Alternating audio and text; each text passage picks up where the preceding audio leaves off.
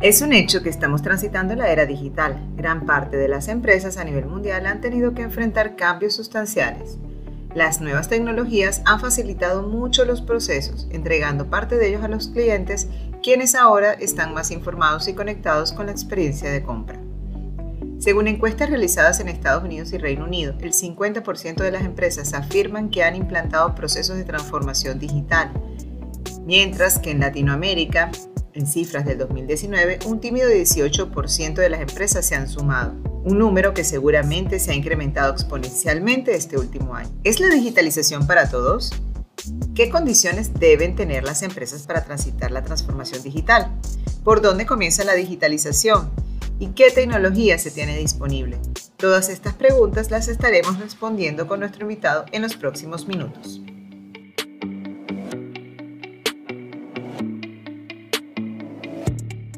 Feliz día amigos, quien les habla, Ana Guerra, junto con Marcela Zapata, le damos la bienvenida a nuestro podcast La Transformación Empresarial de Era Consultan.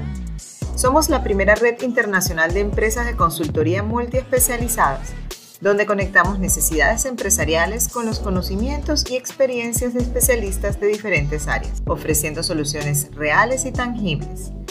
Nuestra experiencia como consultores por más de 15 años y presencia en 12 países nos ha permitido experimentar el gran cambio que ha dado el mundo en los últimos tiempos y los retos a los cuales se enfrentan las empresas en esta adaptación. En este podcast queremos ofrecerte tips y herramientas sobre las nuevas tendencias de la transformación empresarial. Antes de comenzar, te invitamos a dar like y suscribirte a nuestro podcast. También puedes buscarnos en LinkedIn como Era Consultant y en nuestra página web eraconsultant.com. Ahora, sin más, comenzamos. En este episodio continuamos desmenuzando el tema de la transformación empresarial. Hoy vamos de lleno a desarrollar el tema de las soluciones tecnológicas. Para hablar de este tema tenemos de invitado a Salvador Cadena, quien es CEO de ISOL Ingeniería en Soluciones, una empresa mexicana altamente especializada en proveer servicios a través del desarrollo de tecnologías de la información, con más de 20 años de experiencia. Salvador tiene un historial demostrado en la industria de la tecnología. Hoy aprovechamos su experiencia y conocimientos para entender un poco el paso a paso para lograr la transformación digital. Así que les doy la bienvenida tanto a Salvador como a Marcela Zapata. ¿Cómo están? Saludos a todos. Hola. Hola Salvador, bienvenido. Hola, hola, ¿qué tal? Muy bien, gracias. Salvador, ¿cómo has estado? Todo muy bien, gracias. Ah, bueno, me alegra. Salvador, ¿ustedes qué tal? Muy bien, aquí, aquí trabajando con todo este tema de transformación digital, aprendiendo de, los invitados. Eh, y bueno, hoy es el turno de, de, la parte digital, que es tan, tan importante en las organizaciones. Y cuando hablamos de transformación empresarial, siempre se relaciona, siempre no, la mayoría de las veces se relaciona con la parte digital. Y es allí cuando uno dice, bueno, lo, digital es importante, al igual que los procesos y el talento, pero sin lugar a dudas, en esta época donde aceleramos eh, las transformaciones en las empresas, ha cobrado un papel súper importante. Sí nos gustaría saber qué es realmente la transformación digital y el papel de la tecnología en este momento en las organizaciones. ¿Qué nos podrías hablar sobre esto? Bueno, el, tema de la transformación digital es, un tema, no es nuevo, se ha puesto muy de moda y sobre todo muy empujado por el, por el tema de la, de, pues, este, esta eh, crisis de salud que estamos viviendo con, el COVID eh, ha tenido como mucha mayor relevancia ahora. Eh, la transformación digital tiene que ver, como su definición lo dice, con la parte digital. Y la parte digital, pues desde que se inventaron las computadoras, han sido el motor de esta transformación en diferentes, en diferentes formatos, en diferentes, con diferentes tecnologías, con lo que ha tenido la humanidad a su alcance, pero ahora eh, este, este tema se ha potencializado por varios factores importantes. ¿no? Uno, el tema de las comunicaciones que ha facilitado muchísimo el intercambio de información entre personas, entre empresas, empresas con personas, empresas con empresas, eh, empresas con instituciones gubernamentales, en fin, todo el mundo está comunicado ahora eh, de una manera muy fácil. Eso no sucedía hace algunos años y este factor es muy importante para el tema de la, de la transformación digital. ¿no? ¿Por qué es una transformación digital? Bueno, principalmente de lo que se trata es de transformar los procesos de una organización que generalmente se hacen de manera manual o con mucha intervención humana a un modelo digital. Digital viene de dígito, que es la forma en que las computadoras representan toda la información que almacenan, con ceros y unos y no hay más, ¿no? Hasta ahora es la forma en que conocemos. Entonces, todo este proceso de transformación digital tiene inicio en, hace muchos años, pero ahora se ha puesto mucho más de moda por todo lo que les cuento de, las facilidades que tenemos ahora en, este tema de comunicaciones, sobre todo, y de tecnología que ha crecido brutalmente. ¿no? Bueno, yo recuerdo hace 30 años más o menos que, que hicimos nuestro, uno de nuestros primeros desarrollos para una empresa acá en México eh, y, le instalamos un servidor de red, imagínense que ese servidor de red era el gran monstruo para la organización, tenía un gigabyte en el disco duro, en el disco duro, seguramente su teléfono celular tiene mucho más ahora, eh, la memoria era aproximadamente de, no recuerdo bien, pero ni siquiera estamos hablando de megabytes, ¿ok? Tal vez o tal vez sí, tal vez unos 30 megabytes tenía de memoria. Y tenía un procesador. Y ahí se gestionaba toda la información de una compañía no chiquita, una compañía eh, que, administraba un club deportivo, hospitales, eh, granjas, eh, en fin, una compañía no pequeña. Ahora, imagínense eso, trasládenlo a la época que vivimos ahora, ¿no? Donde esa capacidad de disco que les hablo, que era un tabique como de este tamaño, pues en un chip, ¿no? De que cabe en, la palma de, en la palma en, tu pulgar, este, eh, lo puedes almacenar sin mayor problema, ¿no?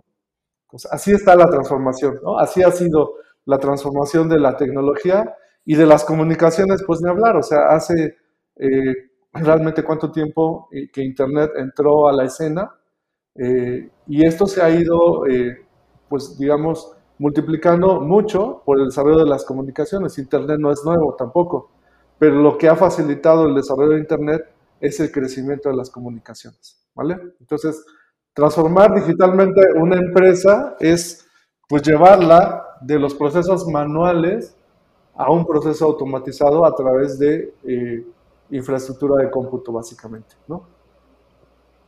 Eso que dices es súper interesante porque eh, y la última frase que dices es llevarla a los procesos manuales a, una estructura de cómputo. Es lo que en este momento las empresas, por el efecto eh, COVID, eh, han tenido que acelerar su gestión. Y, y, a veces ellos, a todos realmente nos, nos tomó por imprevisto esto, no sabíamos qué iba a pasar, no nos imaginamos que iba a ser tanto tiempo.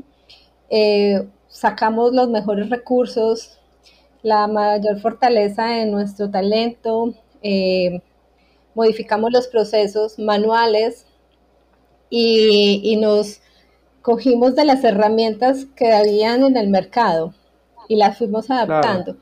Pero ya en este momento en que estamos retornando a la nueva normalidad, en la que presencialidad, la presencialidad ya está un poco más, aunque los modelos cambiaron, nos hemos dado cuenta de muchas cosas, pero no sabemos por dónde empezar.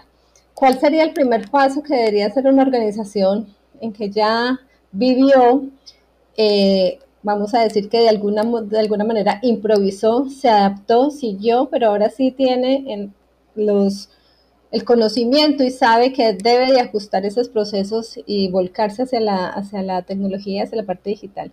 ¿Cuál sería ese primer paso a seguir? Bien, mira, eh, como bien dijiste, el tema de, de esta crisis de COVID ha sido de verdad si quisiéramos nombrar al mayor acelerador de la transformación digital, podríamos decir que fue un virus que se llama COVID, ¿vale? Ese es el mayor acelerador. Muchas empresas eh, que tenían en su roadmap eh, ideas para digitalizar algunos de sus procesos eh, y tenían un roadmap de uno o dos años, lo tuvieron que hacer en dos o tres meses, ¿no? Así de, así de simple, ¿no? Entonces, no se, no se trata de, de, ser el más inteligente o eh, tener la idea única, ¿no? Porque parece como que De repente eh, los CTOs o los CIOs de las empresas, esa es la presión que sienten. ¿Cómo demuestro que soy innovador y que soy muy creativo? La verdad es que el camino es mucho más fácil. Tenemos que pensar en cuáles son los procesos donde mayormente participan nuestros clientes y cómo podemos hacerles la vida más fácil. No solamente a nuestros clientes externos, sino a, nuestros clientes internos también. Entonces, los drivers siguen siendo exactamente los mismos. ¿Cómo disminuyo los costos? ¿Cómo mejoro mi imagen? ¿Cómo potencializo mis oportunidades de ventas a través de todos estos canales digitales que tenemos ahora a nuestra disposición? Cuando hablamos de, de temas de transformación digital, mucho se habla de las redes sociales, mucho se habla, siempre se habla de Internet, ¿verdad? Pero no, no son otra cosa más que canales por los cuales podemos acercar o atender a nuestros clientes. En la medida que podamos conectar esos canales con nuestro back office, pues la transformación digital va, va, va, a fluir de una manera muy, muy simple. Pero tenemos que identificarlos. Y como en todos los procesos, en todas las organizaciones, pues tenemos que ponderarlos. ¿Cuál es el proceso que podría entregarme mayor valor con el menor costo en el menor tiempo? ¿no? Y ese valor no siempre es monetario, a veces es un valor que tiene que ver con la percepción de nuestros clientes para la organización, internos o externos, con el poder tener acceso a una mayor capacidad de atención a nuestros clientes o futuros clientes. Entonces, básicamente es pensar cuáles son los procesos de nuestra organización, cuáles de ellos tienen que ver con clientes externos principalmente y cuáles de ellos eh, podemos eh, digitalizarlos de tal forma que la vida para nuestros clientes sea mucho más simple. Lo que antes les, les obligaba tal vez a ir a una de nuestras oficinas, a una ventanilla para hacer un trámite, ¿cómo conseguimos que lo hagan a través de su teléfono celular o de una página web disponible en cualquier parte del mundo? ¿no? Sin que tengan que... ¿Y qué soluciones, y qué soluciones tecnológicas se pueden plantear eh, si queremos hacer ese cambio ¿Qué soluciones existen en el mercado?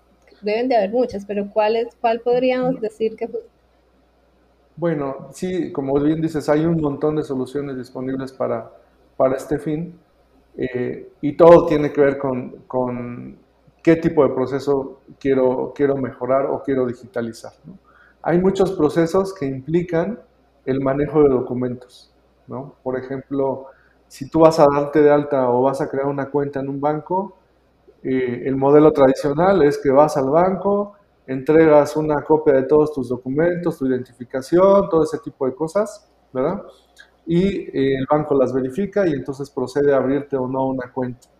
Eh, todo eso, ese modelo de atención se puede llevar a un teléfono celular, en donde en lugar de que lleves tus documentos, le tomas una foto, los cargas a algún repositorio y esos documentos se pueden analizar también con tecnología. No necesariamente tiene que revisarlos una persona. Hay herramientas de, inteligencia artificial que te permiten identificar si la foto de tu identificación coincide con la foto de la persona, si los datos que estás eh, eh, introduciendo coinciden con tus documentos. Si, por ejemplo, un comprobante de domicilio es un comprobante válido y tiene una dirección válida. Todo ese tipo de análisis de datos se puede hacer con herramientas de, de, Machine Learning y entonces en lugar de que lo haga una persona, o tal vez el 100% de, de, ese trabajo que lo tuviera que hacer una persona, el 80% lo resuelve un sistema y te entrega información ya verificada y, clasificada para que tú puedas proceder con los siguientes pasos. ¿Qué tecnología utilizamos ahí? Usamos teléfonos celulares, usamos comunicaciones en Internet para poder comunicar el celular con el backend o el back office de la, de la organización y usamos tecnología de gestión de documentos, por ejemplo, y gestión de procesos. Todas son tecnologías diferentes. Eh, eh, eh, machine Learning para el procesamiento de imágenes y de textos, identificación de, nombres y de conceptos también. Entonces hay muchas tecnologías que se pueden integrar para solucionar este tipo de problemas.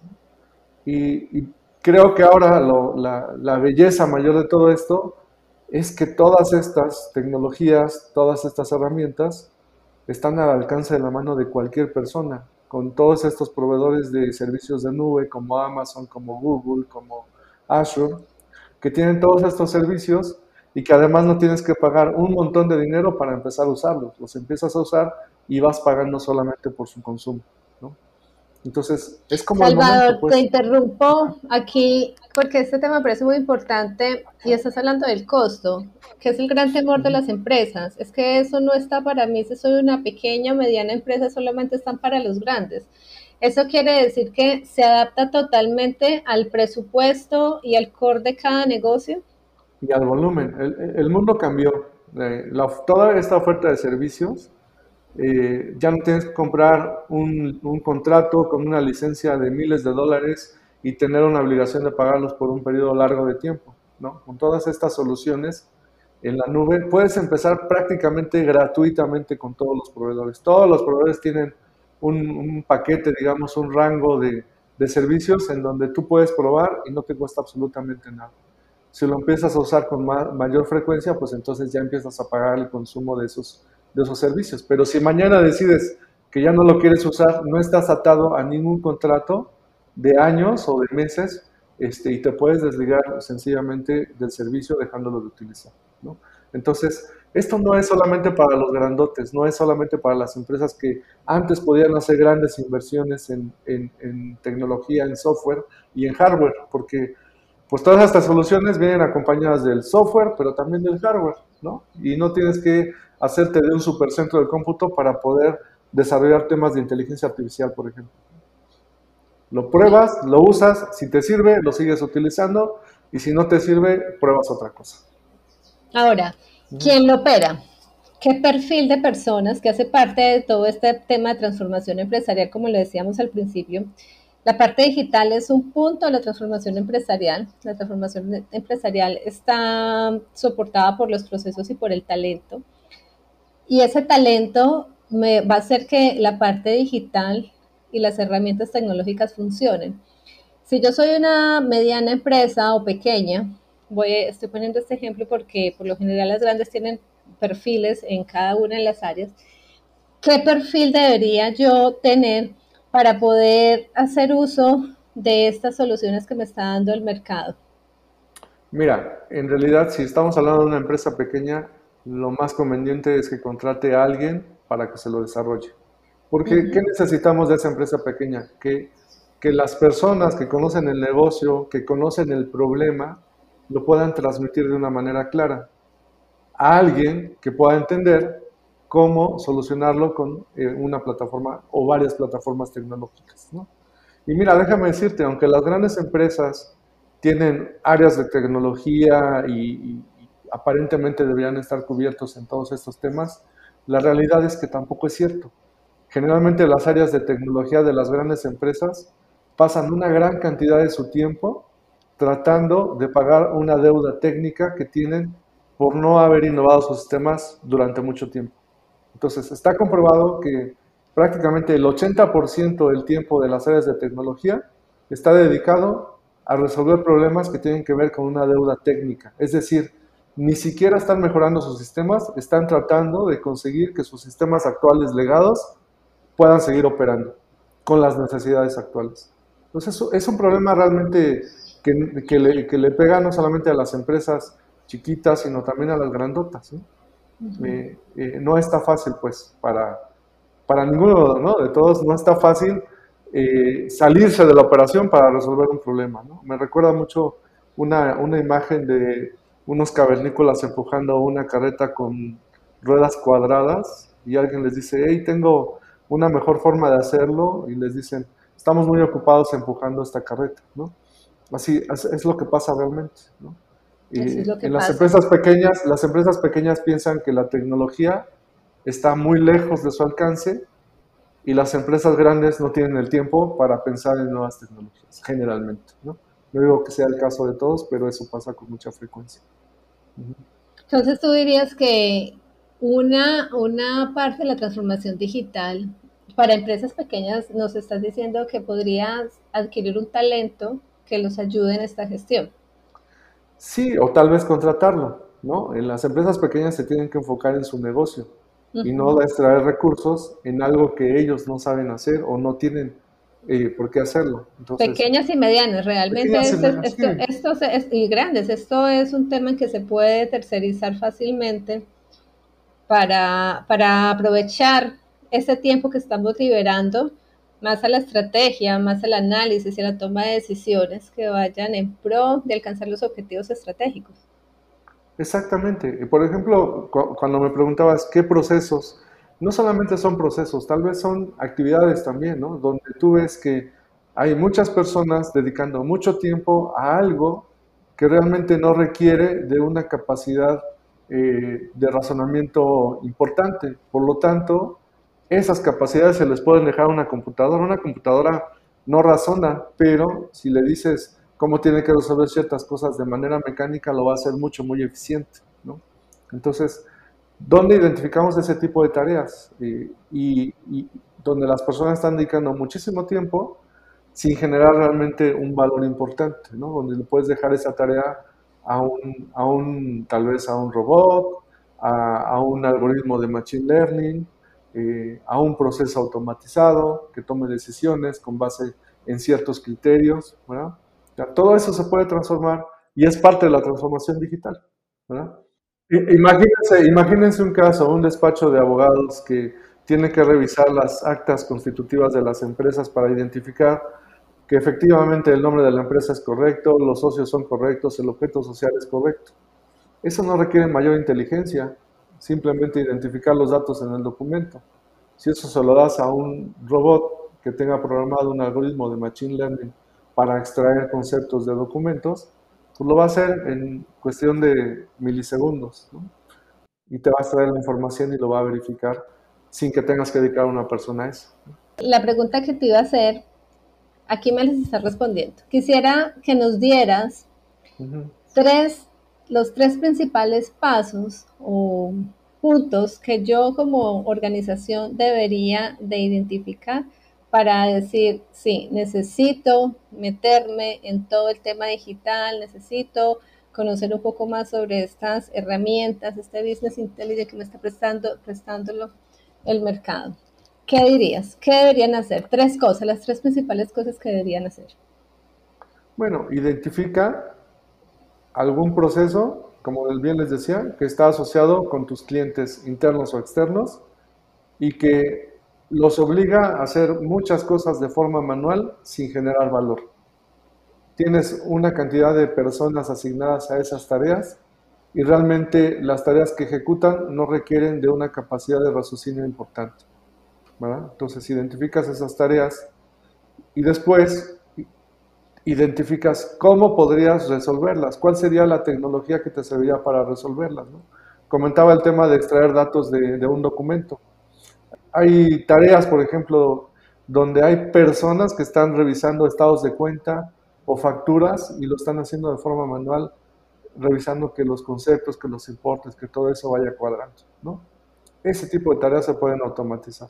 Entonces, hay una tarea que no requiere que, está ocupando mucho tiempo de las personas, que no genera valor, no necesita una capacidad importante de raciocinio para resolverla y es, tiene un volumen muy alto, ¿no? O sea, porque si, si eso lo haces una vez al día y le dedicas 10 minutos, pues, te va a salir mucho más caro eh, transformarlo digitalmente que seguirlo haciendo como lo haces. Pero si tienes un volumen importante de personas dedicadas a ese proceso, pues entonces es uno de los digamos, de, los indicadores que te dicen este proceso debería de buscar cómo, cómo automatizar. Acercarte con un, con un eh, consultor, eh, pero que, que, te demuestre que tiene experiencia en el, en el, en el tema de digitalización, ¿no? Porque, pues como esto se ha vuelto de moda, sí, esto se ha vuelto una moda y de pronto, pues entonces por todos lados brincan empresas expertas en digitalización, ¿no? Y, la verdad es que pues no, no, no tienen las bases para, para poder, poder llevarlo a cabo. Entonces, eso es bien importante, poder elegir un buen, un buen consultor, un buen proveedor de estos servicios. El camino largo es que tú mismo entres a, a, las plataformas digitales, pero entonces eso te va a distraer de tu, de tu negocio y de lo que tú debes de estar haciendo con tus clientes y con, con tus productos. pero sí, yo, yo diría que sería eso, identificar esos procesos, identificar un buen consultor, sobre todo que tenga experiencia con plataformas como Amazon, como Google, como eh, Azure, eh, y que te pueda probar que lo ha hecho, ¿no? De acuerdo. Y ustedes, Salvador, en la empresa que lideras, Cenisol, ¿qué soluciones ofrecen? Mira, nosotros, nosotros tenemos pues una amplia gama de, servicios que tienen que ver con todo este tema de transformación digital. Yo creo que toda nuestra vida hemos estado haciendo transformación digital sin llamarlo de esa manera, pero hemos buscado la manera de automatizar los procesos de, de, nuestros clientes, ¿no? buscando el poder reducir costos, el poder maximizar su capacidad de atención para hacia adentro y hacia afuera. Y entonces mucho de lo que hacemos tiene que ver con procesos de negocio, por ejemplo, automatización de procesos de negocio, que ese es todo un, todo un tema, ¿no? De repente eh, todo el mundo hablamos de procesos, todos hablamos del proceso de esto, el proceso del otro, pero en realidad hay una formalidad atrás del tema de procesos, ¿no? ¿Cómo defino claramente un proceso para poder asegurarme que ese proceso es el que voy a poder ejecutar, no solamente pintarlo en un papel y hacer un diagrama como los que normalmente vemos de, de procesos, un diagrama de flujo con cajitas, rombitos y flechitas, ¿no? Sino que asegurarme que ese proceso, así como lo estoy eh, diseñando, lo puedo poner en la práctica a ejecución. Y después, que no solamente eso, lo puedo medir, porque entonces, ¿cómo saber que ahora con este proceso automatizado mi organización está mejorando? Si no lo mido, no puedo saberlo. Entonces tengo que medir cuál era mi tiempo normal de procesamiento manual. Eso generalmente son datos que parecen fáciles, pero casi nadie tiene cuál es el, tiempo total que me toma ejecutar mi proceso ahora automatizado. Y cuando digo automatizado, no quiero decir que esté 100% ejecutado por una computadora. Un proceso automatizado implica una combinación de tareas eh, manuales hechas por personas, coordinadas por la plataforma, pero también una serie de servicios invocados por la plataforma para ejecutar tareas de manera automática, sin la necesidad de, que participe una persona. Y en ese camino también de pronto integrar conceptos como de Robotic Process Automation, donde, por ejemplo, si hay un sistema legado en donde no tengo ningún camino para poder integrarme con él a través de APIs o de servicios o lo que sea, entonces puedo poner un robot que tome información de un sistema, la copia y la pegue en el otro sistema y lo haga con mucha precisión y con mucha rapidez. Y además el robot trabaja 24 por 7, no sale a comer, no le das vacaciones, no le pagas tiempo extra, nada de eso, ¿no? Entonces, puedes conseguir ahí una eficiencia este, brutal, ¿no? Salvador, estás tocando un tema muy importante, ya, como para ir finalizando, y es que las empresas llegan, llegan un momento en que dicen, necesito un sistema, y piensan que la solución a su problema es un sistema y el sistema se les olvida que es operado por personas y automatizado o sigue la ruta de un proceso. Si el proceso no se mejora, el sistema nunca va a funcionar. Y si la persona que ejecuta el sistema no, no realmente tiene el perfil, pues no les va a dar la información que, que necesitan.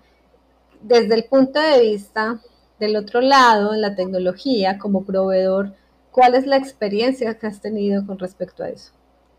Pues tienes mucha razón y eso lo vemos además en, eh, empresas pequeñas, pero también muy grandes, o sea, increíblemente en el sector financiero, en el sector financiero, bancos y aseguradoras, te puedes dar cuenta que hay muchos procesos que los ejecutan de forma manual, con hojas de Excel, que envían correos electrónicos, que suman en calculador y después escriben el número en la hoja de Excel. Sí, sí, exacto. Y entonces, toda esa forma de operar, entonces no tienes manera de controlarlo, no sabes realmente en dónde están tus casos, tus, eh, todos los temas que tienes que atender, no puedes darle un seguimiento adecuado.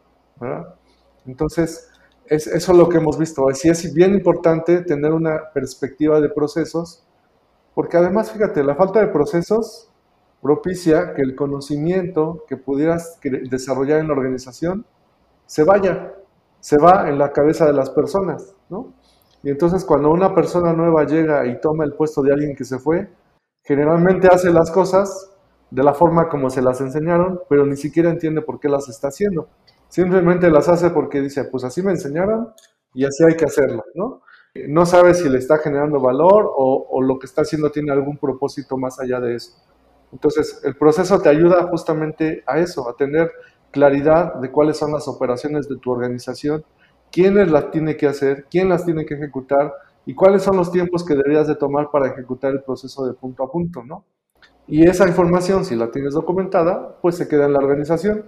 Entonces, cuando llega alguien más, alguien nuevo, pues además de sí platicarle de qué se trata su trabajo, le puedes decir, léete el proceso y vas a entender en dónde participas tú y cómo juegan las demás personas de la organización. Muy interesante. Este, yo creo que este tema, este tema da para más, más episodios, eh, porque hay muchas herramientas que podemos explorar y es una gran incógnita los que no estamos en el mundo digital eh, y que apenas lo estamos descubriendo.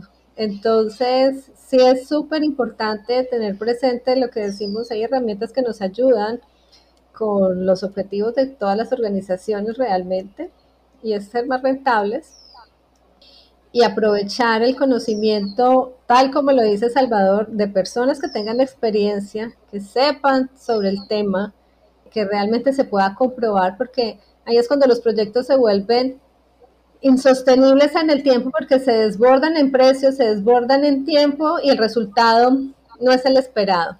Se desbordan en frustración. Total, se desbordan en frustración y ahí viene la fama de los consultores. Es que contrateo o este sistema no me sirve, porque es que es muy normal escuchar, es que el sistema no me sirve y seguramente el sistema es bueno, pero no lo tenemos bien parametrizado ni lo estamos ejecutando adecuadamente. Exactamente. Entonces, Salvador, si, si dejamos la puerta abierta para hacer otro episodio de este, de este interesante tema y que podamos aprender mucho más de estas herramientas. Con todo gusto, cuando ustedes digan, yo estoy más que dispuesto para poder eh, poner mi granito de arena, mis cinco centavos, como dicen acá en el norte. Muchos centavos. Listo, Salvador, te, te agradecemos mucho. Estamos en mucho contacto para los próximos episodios y muy interesante el tema. Muchas gracias. Estamos a la orden. Cuídense mucho. Bueno, chao. Gracias. Bye. Hasta aquí llega nuestro episodio de hoy. Esperamos que te haya gustado mucho nuestro contenido y te haya sido muy útil para toma de decisiones. Te invitamos nuevamente a suscribirte al podcast para que no te pierdas los próximos episodios. Era Consulta en la verdadera red de consultoría hasta luego.